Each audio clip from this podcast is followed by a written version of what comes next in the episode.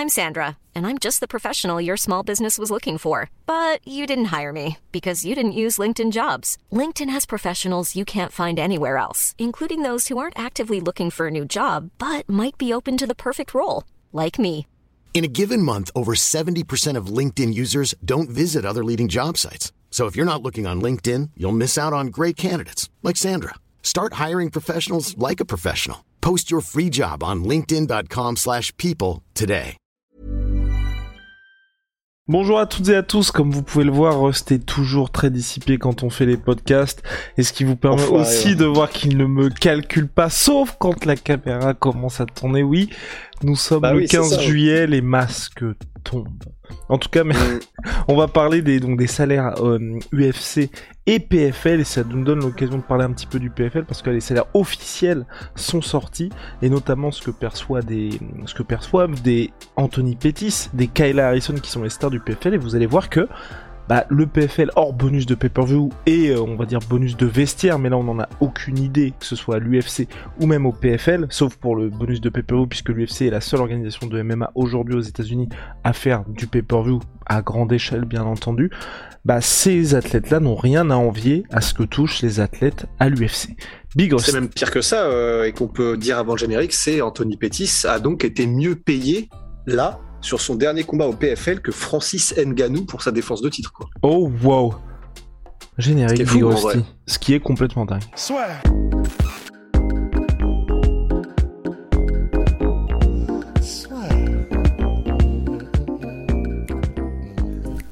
entre dans l'octogone avec Unibet.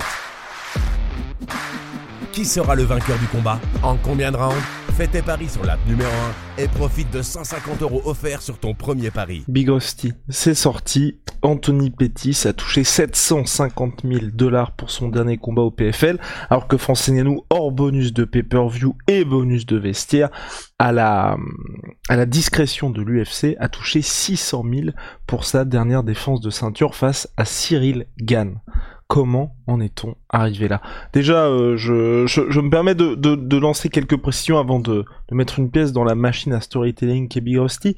Euh, Anthony Pettis, ce qui convient de dire mine de rien, c'est que avant il était à l'UFC. Je pense pas que l'UFC, enfin, il a ensuite choisi de signer au PFL. À chaque fois, vous le savez, quand un athlète quitte l'UFC, c'est parce que euh, l'UFC n'a pas voulu s'aligner sur la proposition qui a été faite par l'autre organisation.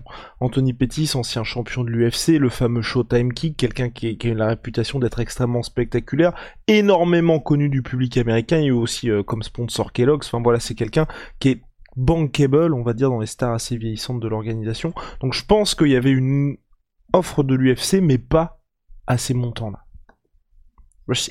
C'est ça, ouais, c'est ça. C'est bon déjà, c'est vrai qu'on peut faire un aparté pour dire euh, do- dommage pour eux parce que c'est vraiment terrible de je sais pas s'ils s'y retrouvent, mais c'est vraiment terrible de voir toutes ces stars qui dès qu'elles sortent de l'UFC se font vraiment euh, se font aligner quoi. Et on pense à Rory McDonald, à Benson Anderson, maintenant c'est Anthony Pettis.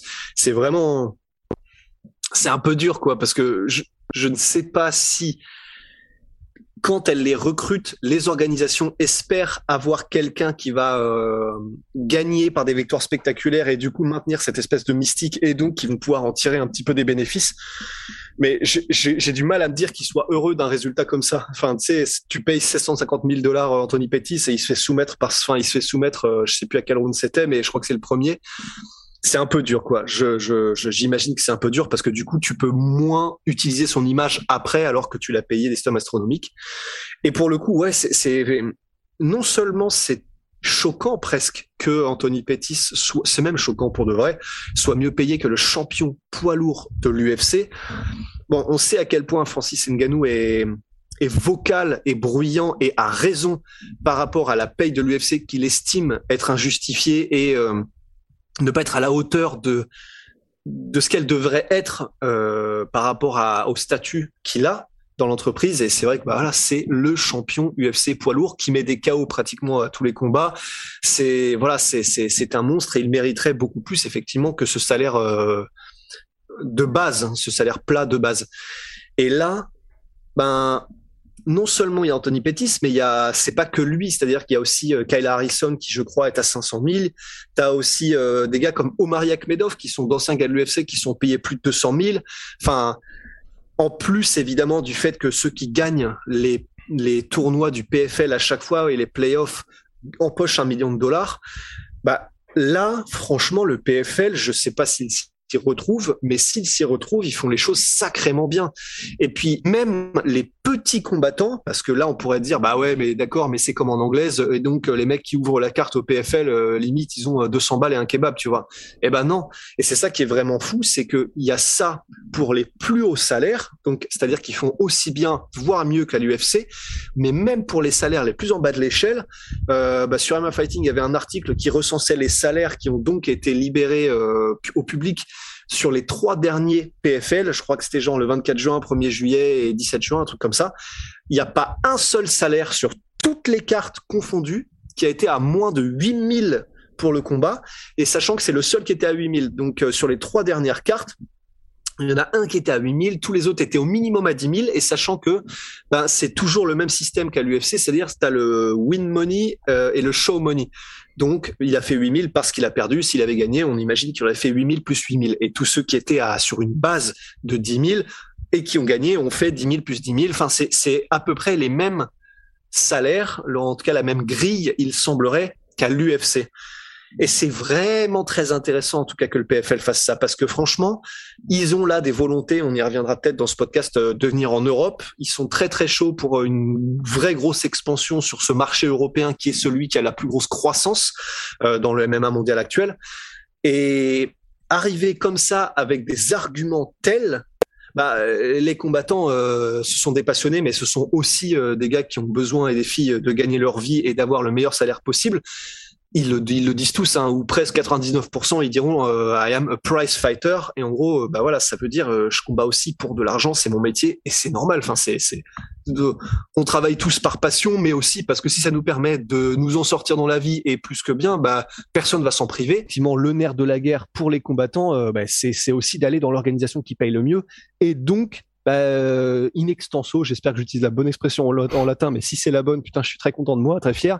Mais in extenso, par extension, ben ça veut dire qu'une organisation qui paye bien, elle se donne toutes les chances d'avoir des grosses stars et ou d'attirer le plus de profils euh, possible et ceux qui les intéresseront donc quoi. Mais est-ce durable, Big Rusty? Est-ce durable? Parce bah, que c'est vrai que quand on voit les salaires, qu'on voit les 750 000 donnés à des combattants, je suis désolé de dire ça, mais en fin de course pour Anthony Pettis, parce que c'est peut-être là aussi qu'est la, qu'est la raison des défaites des Anthony Pettis, des Rory McDonald ou même des Benson Anderson, c'est que certes ce sont des noms, mais quand ils partent de l'UFC, c'est peut-être là aussi euh, la raison de leur départ de l'UFC, c'est que l'UFC ne les retient pas à tout prix parce qu'ils savent qu'ils sont loin de leur prime et qu'ils n'ont tout simplement plus besoin de regarder quand Eddie Alvarez a quitté l'UFC pour finalement signer One ou même là récemment, un petit peu plus récemment, quand il y a eu l'échange Dimitrius Johnson contre Ben Askren, c'est parce que l'UFC ne tient pas absolument à ces athlètes-là. Donc pour toi, est-ce que c'est, là on est dans une situation où le PFL comme le Bellator en son temps quand ils ont tenté de faire des grosses signatures. Jeremy Stephens là a touché 200 000 dollars pour son dernier combat, 100 plus 100. Est-ce que ils sont pas, enfin pour toi, est-ce que c'est le salaire que méritent ces athlètes-là ou est-ce qu'ils sont surpayés parce qu'il y a la concurrence de l'UFC qu'ils sont dans une situation où s'ils veulent des noms, ils sont obligés de payer très cher leurs athlètes. Kyle Harrison aussi, pour boucler la boucle, elle était à 500 000, mais pourquoi à 500 000 Parce que vous vous souvenez qu'il y avait des grosses négociations avec l'UFC et pendant un temps, il se murmurait que Kyle Harrison allait quitter le PFL pour l'UFC et avoir ce fameux super fight face à Amanda Nunes. Bah après, il y a pas mal de paramètres à prendre en compte, c'est vrai. Après, est-ce qu'ils sont trop payés les combattants? Bon, là, je pense que. Imagine the softest sheets you've ever felt. Now imagine them getting even softer over time. That's what you'll feel with Bowl and Branch's organic cotton sheets. In a recent customer survey, 96% replied that Bowl and Branch sheets get softer with every wash. Start getting your best night's sleep in these sheets that get softer and softer for years to come. Try their sheets with a 30-night guarantee. Plus, get 15% off your first order at bowlandbranch.com. Code BUTTERY. Exclusions apply. See site for details. Et, et, sans vouloir aller dans le truc, euh, non, non, il faut qu'ils aient le plus, même si c'est vrai. il faut quand même garder à l'esprit qu'est-ce qu'ils valent aussi et est-ce que du coup, par exemple, un Jeremy Stephens vaut les, euh, le 100 000 plus 100 000 J'aurais tendance à dire que oui quand même. oui, parce qu'il y a une question de nom. Hein, parce que quand on regarde par exemple Rowan Adams qui était avant à l'UFC, lui il est à 16 000, 16 000 avec 8 000 pour combattre et 8 000 pour la victoire. Ouais, voilà. Tu vois, à la limite, euh, en plus, on sait qu'il est ultra spectaculaire. Il, il vient de l'UFC. Il a, il a fait, il a fait des gros combats à l'UFC, Jeremy Stevens il y en a pour les genre Omar Yakhmedov, tu vois, on pourrait plus se dire putain le mec a fait je crois c'est 170 000 euh, un truc comme ça. Bah là, il pourrait y avoir plus de questions. 206 000, que 206 000. 206 000, voilà. Donc là, on pourrait dire bon, est-ce que c'est mérité? Bon, En vérité, ça dépend de quel est, euh, quels sont les revenus du coup générés par le PFL, parce que c'est ça qu'il faut voir aussi, parce que si ça se trouve, euh, c'est alors c'est la légende qui voudrait ça et je sais pas si c'est vrai. J'ai jamais vu d'article là-dessus. Il faudrait que je fasse des recherches, mais comme quoi tu sais, il y avait des événements où le Bellator pouvait pas payer euh, Fedor parce que en gros et du coup bah, ils l'ont mis hors de la carte parce qu'en gros s'ils payaient Fedor, bah, grosso modo en gros euh, ils étaient sur, en négatif sur la balance, tu vois. Donc faudrait voir combien le PFL arrive à générer. Je crois qu'à la base, c'est parce qu'ils avaient fait des énormes levées de fonds qu'ils ont du coup euh, pas mal entre guillemets là de fonds qu'ils ont pu investir. Mais ben des salaires comme cela, donc 200 000 pour Stevens, 200 000 pour Omar Yakhmedov, 750 000 pour Pettis, 500 000 pour Kyle Harrison. Moi, ça me semble être euh, normalement ce que devrait ce que devrait euh, toucher des combattants de ce calibre-là. Enfin, pour moi, c'est c'est c'est pour moi, ce sont des salaires qui devraient être des salaires normaux. Après, faut voir effectivement si ça fout un petit peu dans le mal euh, à chaque événement le PFL en lui-même. Mais ouais, ça, dépend tellement de la manière, enfin, ça dépend tellement de ce qu'ils arrivent à générer que c'est difficile à dire. Parce que est-ce qu'ils les méritent? Probablement que oui, évidemment.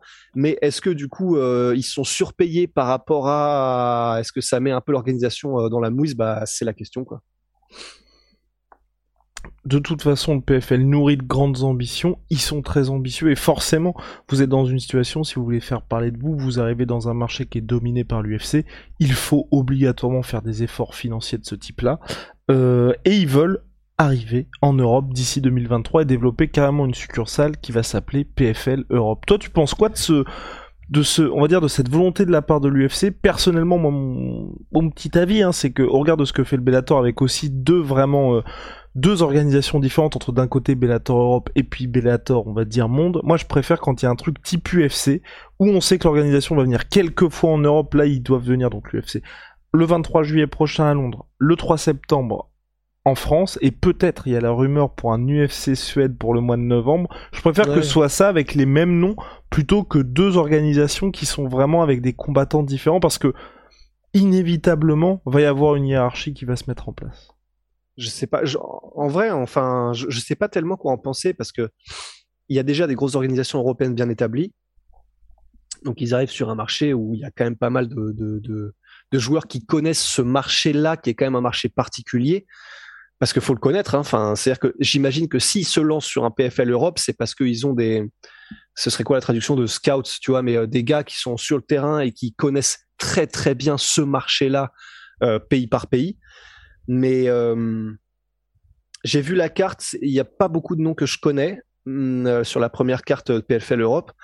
Après, euh, à voir ce qu'ils font. Je, je, je, tout va voir de comment est-ce tout va dépendre pardon de comment est-ce qu'ils font leur com.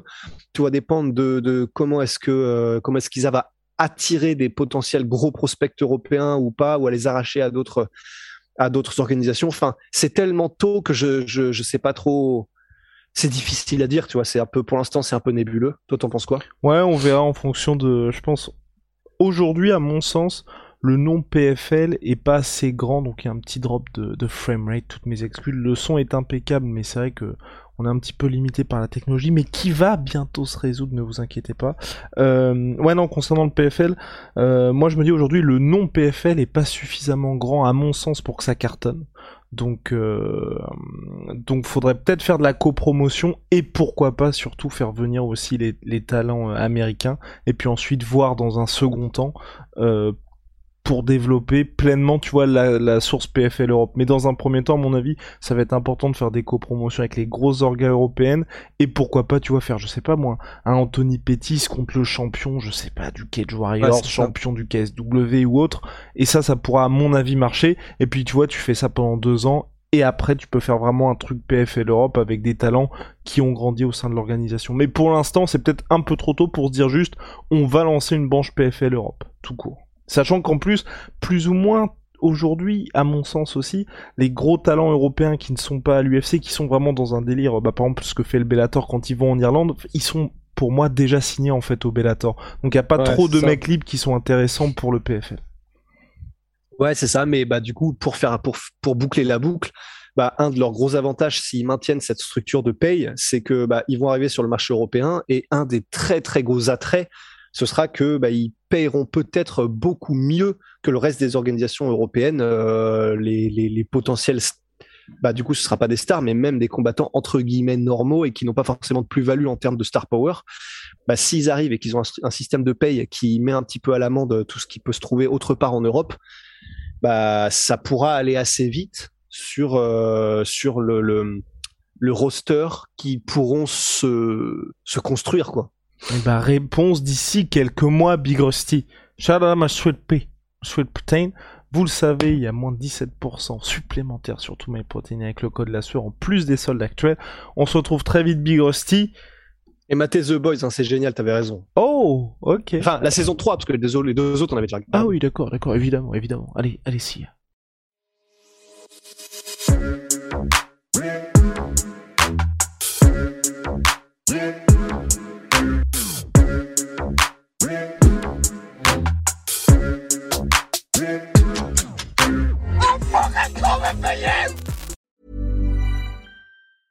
Planning for your next trip? Elevate your travel style with Quince. Quince has all the jet setting essentials you'll want for your next getaway, like European linen, premium luggage options, buttery soft Italian leather bags, and so much more. And is all priced at 50 to 80% less than similar brands. Plus, Quince only works with factories that use safe and ethical manufacturing practices. Pack your bags with high-quality essentials you'll be wearing for vacations to come with Quince. Go to quince.com slash pack for free shipping and 365-day returns. Et voilà, c'est la fin de votre épisode du podcast La Sœur. Si ça vous a plu, n'hésitez pas à nous mettre les 5 étoiles sur Apple Podcast ou sur Spotify. Vous pouvez aussi nous laisser un petit commentaire, ça nous aidera beaucoup. Et si vous voulez aller plus loin avec nous, vous tapez La Sueur toutes les plateformes ou sur les réseaux sociaux, vous nous trouverez. Et là, vous nous écoutez très certainement en audio. On est aussi en vidéo sur YouTube, mais également sur Snapchat. Là encore, vous tapez la sueur et on sera là. Merci de votre fidélité et à très vite pour de nouvelles aventures.